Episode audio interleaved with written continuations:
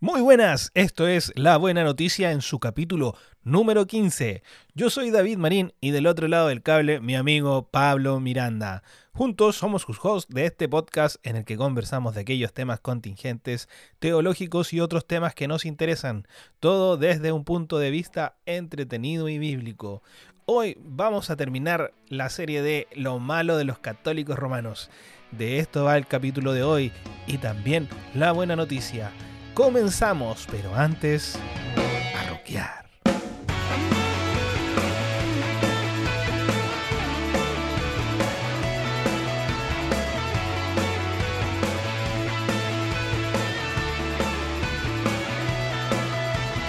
Bien, muy buenas, una vez más estamos aquí en su podcast, el podcast La Buena Noticia. Yo estoy con mi amigo Pablo Miranda. ¿Cómo está, Pablo? Después de, ¿cuánto? ¿Tres años que no nos vemos? Más o menos. Más o menos, la verdad es que ha sido bastante tiempo, hoy. Sí, estamos perdidos. Bueno, esta vida eh, ya sin cuarentena nos tiene más libres y es más difícil juntarse. Sí, es verdad. Hoy, hoy día vamos a seguir Hoy día vamos a seguir con, este tema candente que hemos tenido eh, expectante a todos nuestros eh, podcast escuchas con eh, ¿qué hay de malo con los católicos? Eh, y decíamos que no es solo el católico, sino que todos éramos católicos y el punto era el problema de los católicos romanos.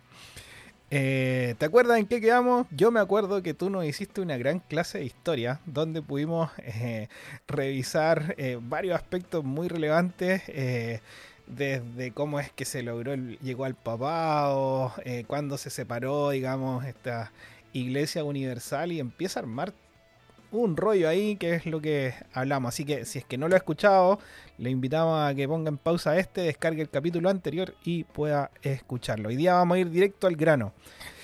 Eh, Pablo, yo creo que eh, hay una gran diferencia en cuanto a, los católicos romanos y, nosotros, y es el tema de la salvación, ¿no?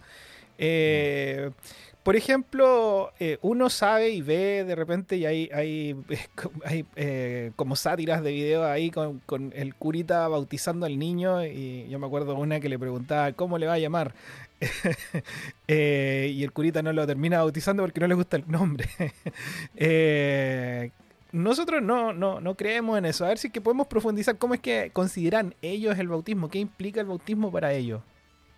Sí, lo que pasa, bueno, lo primero, David, que hay que asentar es que pese a que normalmente el catolicismo romano se, se, se, asimila mucho o se considera como cristianismo debido evidentemente a todo el peso histórico que tiene, porque hasta el día de hoy, ¿cierto? El, papado tiene un rol preponderante, por lo menos dentro de, ciertos círculos y países que son un poquito más, más conservadores. Sin embargo, eh, ya lo analizamos la última vez y dijimos cómo es que la iglesia cristiana de Roma paulatinamente fue desvirtuándose hasta llegar a lo que es el catolicismo romano hoy.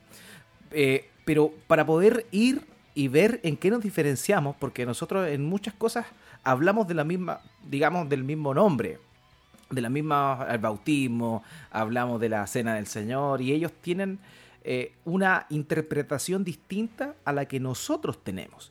Y es ahí donde viene el principio de todo esto, porque para poder hablar de cada una de aquellas doctrinas y ver en qué nos diferenciamos, tenemos que primero ir a donde ellos sustentan su fe. Y partiendo de ahí es que se ramifican todo el sinnúmero de diferencias que nosotros, las iglesias protestantes, evangélicas, tenemos en función a el catolicismo romano. Lo primero es que tenemos que reconocer que el catolicismo romano tiene dos fuentes de, fe o, dos fuentes que son importantes y de donde sale todo su conjunto de doctrina. La primera es la Biblia, pero la segunda es la tradición. Y eh, es ahí donde viene el gran problema. Porque la tradición nosotros podemos decir que está dividida en, dos cosas. Uno son todo lo que el Papa puede decir, puede determinar, ¿cierto? Mediante estas encíclicas que tienen la posibilidad y, la, el, de hacer, ¿cierto? Eh, de, vez en cuando. Y también el tema de los concilios. Entonces, esa es la gran diferencia que existe entre nosotros, primeramente, entre nuestra creencia o de dónde nosotros sacamos las definiciones que tenemos, que somos que, salen exclusivamente de la escritura, versus el catolicismo romano, que deriva toda su enseñanza, toda su doctrina, tanto de la Biblia como de la tradición. Y, y para ellos, la tradición tiene el mismo peso que las escrituras. Ellos le llaman el magisterio.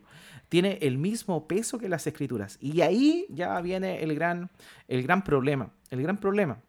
Por ejemplo, eh, voy, a, voy, a voy a citar eh, lo que aparece en el, en el, en, el artículo 81 del, del, Catecismo Católico, el último Catecismo Católico actualizado. Dice lo siguiente, fíjese, la Sagrada Escritura es la palabra de Dios en cuanto escrita por inspiración del Espíritu Santo.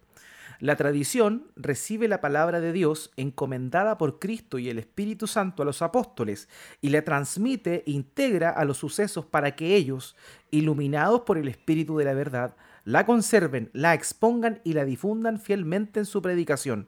De ahí resulta que la iglesia a la cual está confiada la transmisión y la interpretación de la revelación no saca exclusivamente de la escritura la certeza de todo lo revelado, y así se han de recibir y respetar por el mismo espíritu de devoción. ¿Te das cuenta? Entonces, ahí ellos están el, que manda es papá, papá. Claro, el magisterio tiene el poder, el magisterio tiene el poder por sobre lo que la Biblia dice, está al mismo nivel porque a ellos, según lo que cree la doctrina católica, se les encomendó la responsabilidad de interpretar y e, enseñar correctamente la escritura. Entonces todo pasa por el filtro del, papado y del magisterio los concilios y lo que los papas han dicho. ¿Les gusta esta cuestión de poder tener la capacidad de, controlar eh, los temas que, que, mm, que, implican la vida cristiana? ¿eh? Yo siempre me he llamado la atención como de repente sale el Papa a decir, no, mira, ahora vamos a considerar de que está, por ejemplo, no sé, la que me acuerdo es con respecto a la, al criterio de, permitir eh, o la mirada de la iglesia respecto a la homosexualidad. Creo que es la mejor forma de decirlo. Mm. Eh, y el Papa, en este caso representado por el caballero Francisco, eh, él como que dictamina, ¿no? Y, empieza a decir qué es cómo o la forma en que las personas pueden considerar estos temas. Y es, es interesante porque un día uno puede amanecer de una forma, otro de otra, y te van cambiando las cosas. Eh, hoy día con las cosas que están sucediendo, sobre todo en el mundo, y cómo están eh, los cambios eh, de paradigma en, en, las sociedades, esta iglesia se va adaptando y se permite esa, esa, esa carta como que se la guarda. Eh, no se rige, digamos, por algo que, es eh, como un principio, que un principio no cambia, sino que tienen la capacidad de cambiar el principio, que es muy interesante poder mantenerlo porque a conveniencia y estratégicamente uno puede ir haciendo eh, uso y mal uso de ese principio. Sí. Mira, lo mismo que dices tú, fíjate que en el artículo 85 de ese mismo apartado dice el oficio de interpretar auténticamente la palabra de Dios oral o escrita ha sido encomendado solo al magisterio, magisterio vivo de la iglesia, el cual lo ejercía en nombre de Jesucristo, es decir, los obispos en comunión con el sucesor de Pedro, el obispo de Roma. Ahí está. Ahí está. Ahí está. Sí. Em, y al final la interpretación para ellos no es solamente como extraer la verdad, sino que como masticarla y decirla al final, ¿no? Lo que ellos mastican y procesan y como lo piensan es la forma en que tienen que pensarlo todos los demás. Eso es la interpretación. No es una interpretación única. Em, oye, pero no sé, quiero, porque yo te llevé al bautismo y tú me llevaste para otro lado, así que... Sí, lo que pasa es que para, sí, lo que pasa es que para poder hablar del bautismo y comprender la gran diferencia, había que asentarnos en eso. El decir que la fuente de autoridad que ellos tienen es distinta a la fuente de autoridad que nosotros tenemos.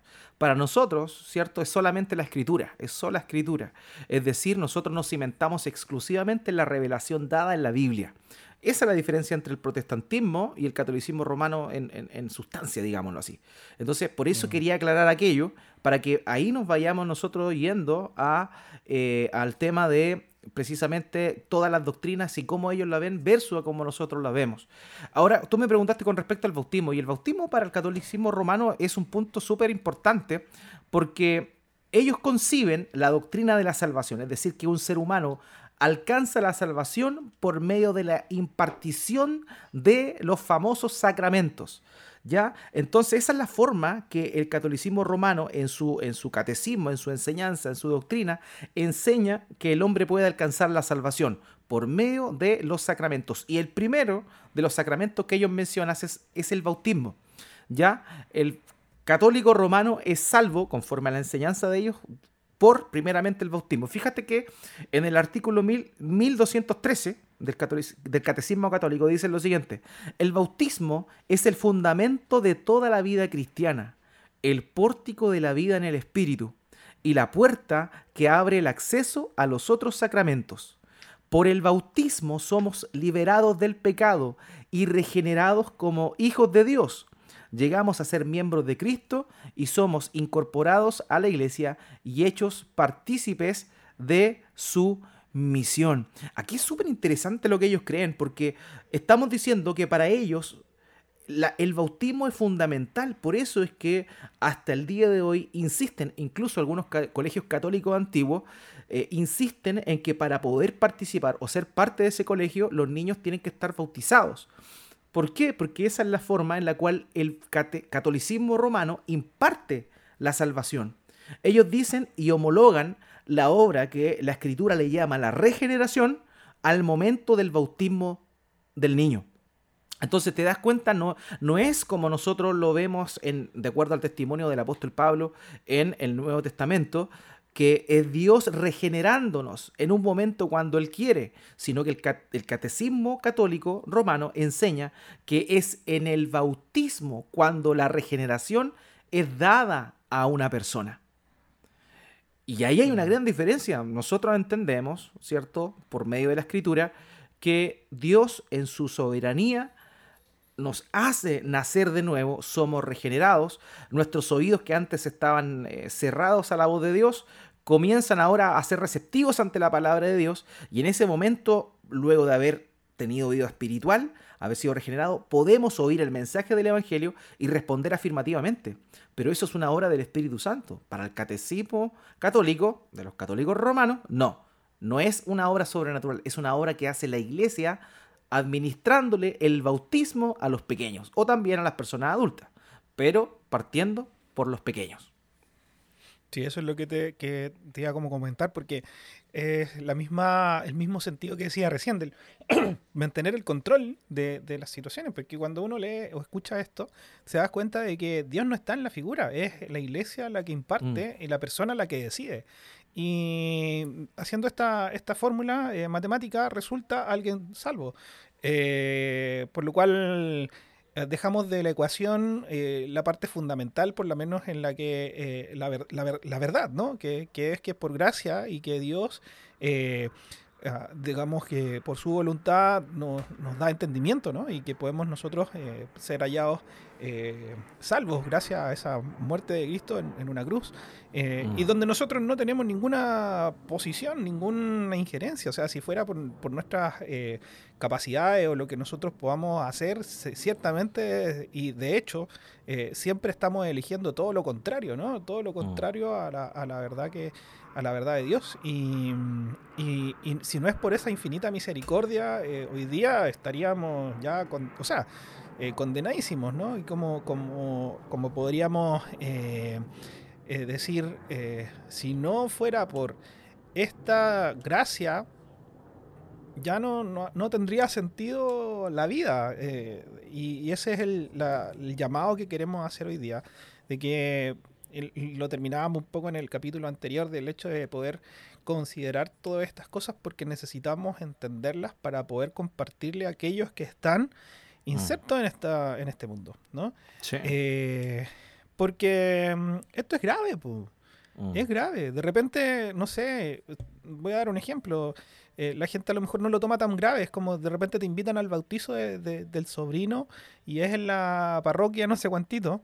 Y la gente va y se hace mm. parte de toda esta situación. Entonces, eh, yo creo que con, con, argumento, con entendimiento, con sabiduría, con gracia también, hay que, hay que ir ayudando a estas personas a poder eh, traerla a la verdad bíblica y, entender de que, digamos que, no porque alguien te echó agüita encima, tú ya resolviste lo que resolvió Cristo en la cruz. Sí, pues ese, es el gran, el gran tema. Y es interesante e importante lo que tú señalas, David, porque justamente tiene que ver con ello. O sea, uno se haría partícipe de una mentira. Y lo que es peor, lo que es peor, porque si entendemos que el, catolicismo romano administra la salvación por intermedio del bautismo, significaría que esta, aunque normalmente la gente no tiene idea de lo que significa, pero eh, si nosotros estamos a favor de eso y participamos, estaríamos avalando de alguna manera una falsa conversión, porque de hecho, en el artículo 1263 con respecto a esto, el catecismo católico dice, por el bautismo todos los pecados son perdonados, el pecado original y todos los pecados personales, así como todas las penas del pecado. En efecto, los que han sido regenerados no permanece nada que les impida entrar en el reino de Dios, ni el pecado de Adán, ni el pecado personal, ni las consecuencias del pecado, la más grave de las cuales es la separación de Dios. Entonces, si uno participa de ello, uno estaría avalando una falsa conversión. O sea, este a estas personas se le está diciendo que no necesitan arrepentirse, que no necesitan reconocer su condición de pecado y su calidad de estar completamente apartados de Dios, sino que simplemente por el hecho de haber sido, como señalabas tú, rociados con agüita por un cura, ya han sido todos sus pecados perdonados. Tanto aquel que hereda por causa del pecado original, pero también aquellos que va a cometer en su vida. Entonces, obviamente, están salvados. Mm. Porque uno no puede ser partícipe de una mentira de, tal calaña. Sí, sí, yo la otra vez escuchaba a los chicos de, la, de eh, Amazing Biblia y alguien les preguntaba, oye, ¿puedo participar en un matrimonio homosexual? Me invitaron a un matrimonio homosexual. Así como que, ah, váyanse toda la, la mugre. ¿Cómo se le ocurre preguntar esa tontera? Pues no puede ir a un bautismo tampoco, ya, córtela. Claro. ah, ya. Oye, eh, tengo, tengo, tengo más doctrina para que vayamos avanzando. Dale. Eh, por ejemplo, eh, tenemos el tema de la confirmación. Eh, esta cuestión es una alguna celebración especial. ¿Qué, ¿Quién inventó esta cuestión? la confirmación. La confirmación. Bueno, normalmente eso. Yo me acuerdo que mis compañeros cuando estaban en cuarto medio hacían la famosa confirmación. Y, me invitaban a participar. Yo en ese tiempo no era cristiano, pero tampoco era tonto. Así que, así que, eh, así que no, obviamente no participé nunca de eso. Ahora, es, interesante esto porque la confirmación, mire, fíjense que uno conoce estas cosas desde la otra vereda, digamos, aquellos que no hemos estado, porque es tu caso también. Si mal no recuerdo, tú igual vienes de una, de, del mundo, digamos, pasaste por una, una cuestión familiar también al cristianismo al tiro y no pasaste por el catolicismo o, me equivoco. no, tú nunca pasaste por Estás correcto, estás correcto. Sí, nunca pasaste por el catolicismo. En mi caso sucedió lo mismo. Tenía un colegio católico al frente que postulé y no me dejaron entrar porque no, tenía ninguna de estas cosas. No, claro, claro. Pero fíjate, la confirmación tiene un sentido para, para la Menos, doctrina católica. Perdón que te interrumpa, menos mal, porque quizás ¿qué me hubiera pasado? ¿Qué cosa hubiese salido de ahí? Los curas quizás que te hubiesen hecho nada. Algo me toca el curita. Quiero que, creo que Caradima era el, el apellido No, gracias a Dios no. Qué bueno, qué bueno. Oye, mira, la, la confirmación, lo que señala la doctrina católica, es que es una efusión especial del Espíritu Santo como fue concebida en otro tiempo a los apóstoles en el día de Pentecostés. O sea, lo que ellos creen es que en la confirmación ocurre lo que sucedió en Pentecostés en el tiempo luego de la ascensión de nuestro Señor Jesucristo. Entonces la confirmación es una homologación, digamos, una representación en la vida de fe de la persona de que ha recibido la gracia de Dios. Es como que los apóstoles recibieron la gracia por medio de la obra de Cristo, ¿cierto? Pero luego de eso vino el Espíritu Santo en Pentecostés. Bueno, para el catolicismo romano la confirmación vendría siendo esa visitación del Espíritu especial, una nueva dosis del mm. Espíritu Santo cuando te preguntan si usted fue bautizado por el Espíritu Santo. es como esa, ¿no? Claro, una cosa así. Una ah. cosa así. Entonces, esa, es la visión que tienen ellos. Oye, una locura. Es, inventar cosas, ¿no? Es inventar cosas, porque no, uno revisa la, Biblia y no, no, no, no está no están estas estas figuras, estas ceremonias. No. no. Eh, y lo interesante es que, mm, a ver, ¿qué, qué, puedo decir? Es que me, genera cierta molestia, porque hoy día la gente cuestiona todo, ¿no? Eh, y un cuestionamiento, digamos, eh, a veces incluso por cuestionar.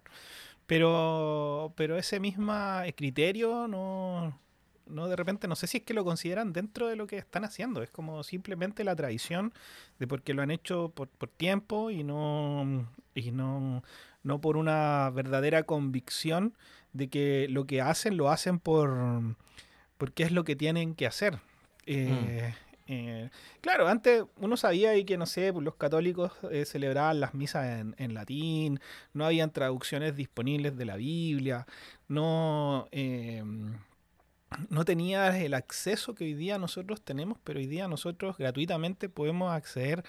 Uy, hay más información de la que podamos nosotros revisar. Entonces, eh, es, complejo, yo encuentro. de verdad me da un poquito como de ganas de agarrarlo, así como, ah, reacciona. Pero, pero no podemos hacerlo así tan, tan toscamente. Sí, sí, ese, ese es el punto, como que... De, bueno, honestamente, igual hay personas que, no tienen idea, simplemente lo hacen por tradición, nomás ni siquiera se cuestionan. Y eso, mm.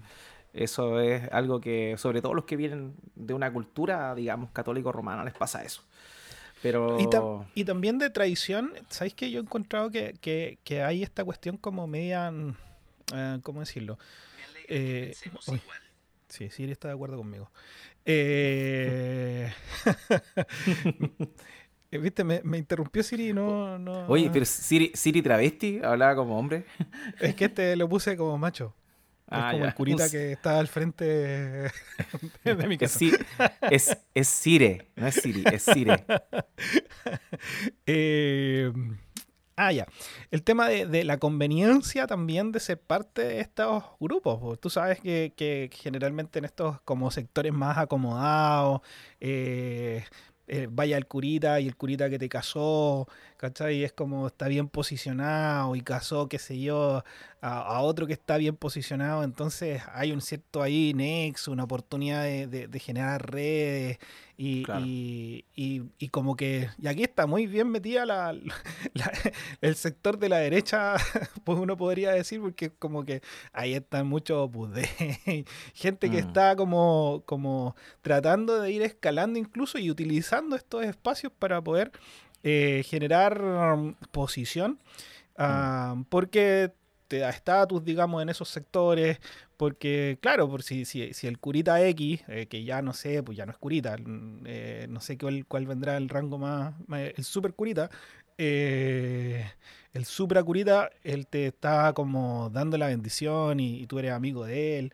Entonces, como que igual es un, es un tema ahí estratégico, político, de posicionamiento. Claro, sí, sí, es verdad.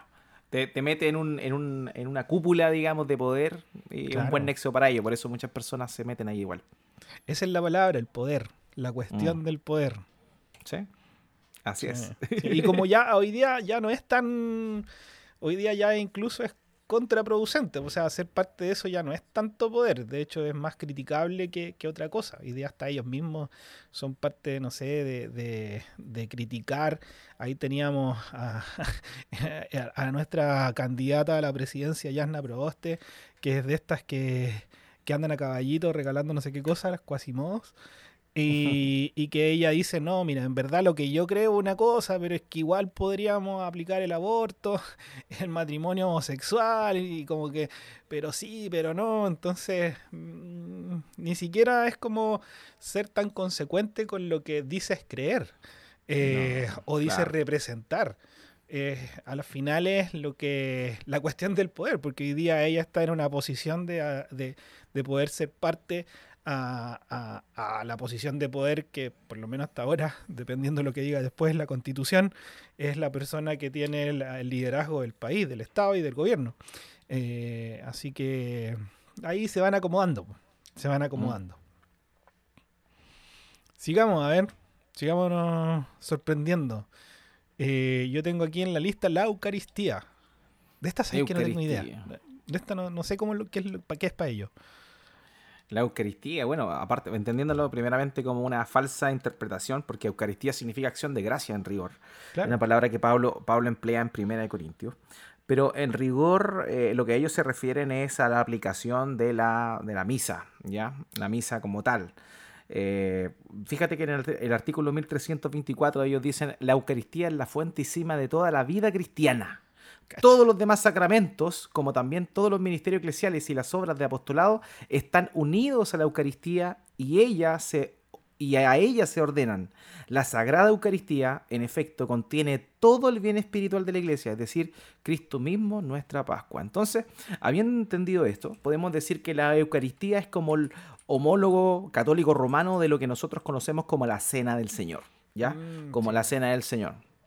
Ya esa es, entonces eso es lo que ellos hacen todos los domingos cuando tienen su, su, su, misa, llamémoslo su culto religioso. Ellos, el curita, ¿cierto? Hace esto que es eh, bendecir la hostia, repartirla, ¿cierto? A las personas que están ahí. Y también el, tema del, del, del, vino, ¿cierto? Eso, eso es lo que, es lo que digamos, homologa, homologa al, a la cena del Señor. Ahora esto para ellos es como es una de las cosas más extrañas y, más complejas y más desvirtuadas de la, de la, doctrina católica, porque ellos mismos señalan que es sumamente importante, es sumamente importante, y que eh, dentro de la, del ritual, de la liturgia de sus cultos, el momento más álgido, más importante que ellos le llaman la epíclesis, dice que en ese momento el sacerdote es facultado que, ha sido facultado con el poder de, del Espíritu Santo por intermedio de ser parte de la iglesia que deriva del papado de Roma, de, Pedro, tiene la autoridad para convertir esa hostia verdaderamente en el cuerpo y la sangre de Cristo. Y voy a leerlo, voy a leerlo este, literalmente. del mejor literalmente. capítulo de, Dragon Ball Z. de más. Dale, a ver, literal. 1353. La epíclesis, la iglesia pide al Padre que envíe su Espíritu Santo o el poder de su bendición sobre el pan y el vino para que se conviertan por su poder en el cuerpo y la sangre de Jesucristo y que quienes toman parte en la Eucaristía sean un solo cuerpo y un solo espíritu. Esa es la cuestión. Ellos convierten esta hostia en el verdadero cuerpo y la verdadera sangre de Cristo. Así, sin más. Es como, ay, por eso la levantan así como que, ah, y en ese momento cae y se hace una Genkidama. Oh, no, qué terrible. Oh, ahora, claro, entiendo por qué tú hacías ese importante punto al comienzo de que al final mm. lo que importa es eh, no tan solo la palabra, sino fundamental lo que hacen la palabra, porque yo incluso tengo ahí, tú la ves acá, pero nuestros amigos no la van a ver, pero esa que está ahí es una Biblia católica, eh, que me mm. regalaron, yo estudié en, una universidad católica. Eh, pero seguramente yo la reviso y no hice nada de esto. no, nada pero, pero es a través de todos estos concilios y estas, eh, eh, ¿cómo le llaman? Yo te escucho con atención y dice, en el capítulo 1353. pero aquí está declarado todo esto que, es tan importante para ellos y que los rige. Y, y, no, no sé, ya, demasiado aberrante. porque en verdad es como, en ese acto me estoy comiendo a Cristo. Sí, sí, Cristo está ahí. Eh, es como voy a ir a sacarle un bistec, ahí permiso, y a comérselo. No, no, no. Es de verdad, es una ofensa. Es una ofensa. Y ese es el tema. Es el tema. Es grave, es grave. El católico romano no es cristiano. Y si tú conoces a un católico romano y lo estimas, pese a que consideres tal vez en tu ignorancia que, que es similar a lo que crees tú, tienes que predicarle el Evangelio porque no lo conoce. No lo conoce y mm. necesita desesperadamente conocer el Evangelio correcto, eh, la verdadera buena noticia. Y no esta que le han vendido por tradición, como tú decías, por conveniencia, no sé. Pero verdaderamente necesita oír el Evangelio porque no es lo mismo. El catolicismo romano no es cristiano, para nada. Así es. Bien, amigo, creo que con esas palabras hemos cerrado muy bien este capítulo. Eh, tenemos ahí mucho más material, pero seguramente tendríamos quizás cuántos capítulos más. Queremos revisar otras religiones eh, y, poder revisarlas cada una de ellas para que sea una oportunidad para nosotros de aprender. Este, este, yo acá te estoy usando casi como entrevistador porque es una serie que tú no nos recomendaste que no escucháramos de tus sermones, eh, o no, de los estudios, eh, pero que, de verdad que, que son, es un, gran valor y creo que queremos compartirlo a nuestros podcast escuchas de el podcast eh, La Buena Noticia. Oye, voy a hacerte yo los comerciales, recomendarles que, que, Pablo está sacando estos capítulos del podcast Paternidad Bíblica, que están buenos. Bueno, bueno, ya estoy aprendiendo a darle a mi hijo eh, palmazo. la vara, la vara, la vara. En el momento adecuado. Oye, pero eh, va a ser bueno saber cuál es la edad, la que eh, los rangos, ¿ah? cuál más fuerte, cuál más despacio. Mira que tengo uno de dos meses y quiero saber la intensidad del que le tengo que dar a él. Eh, así que ese es un podcast recomendado y también de matrimonio para su gloria. Que, ese me falta escuchar el último capítulo que lo sacaste hace poco. Vi que incluso pusiste tus canciones. ¿eh? eh está bueno eso. Está, entretenido. Así que recomendadísimo a buscarlo ahí en, el podcast preferido. Spotify, si es que les parece lo más cómodo. Por lo general la gente no les gusta ir a buscar una aplicación nueva. Así que ahí por lo menos si la tiene descargada ya la puede descargar y suscribirse. Eh, así que puede escuchar estos grandes podcasts. Así que les dejamos hasta aquí. Muchas gracias por acompañarnos y gracias a ti, Pablo, por una, una tarde más. Antes era una noche más. Eh, una tarde más. Si cambiamos. A conveniencia cambiamos el horario. bien, muchas gracias a todos. Que estén muy bien. Chao, chao. Chao.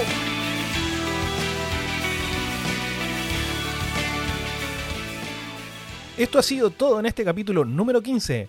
Esperamos que el tema de hoy haya sido de crecimiento para sus vidas y quedamos atentos a sus comentarios en nuestro Instagram y en nuestro grupo de Telegram, al que pueden acceder a través del link en la descripción. La música de este podcast es de nuestros amigos de Railes, a los que pueden escuchar en todas las plataformas de streaming. Hasta la próxima, nos vemos. Chao, chao.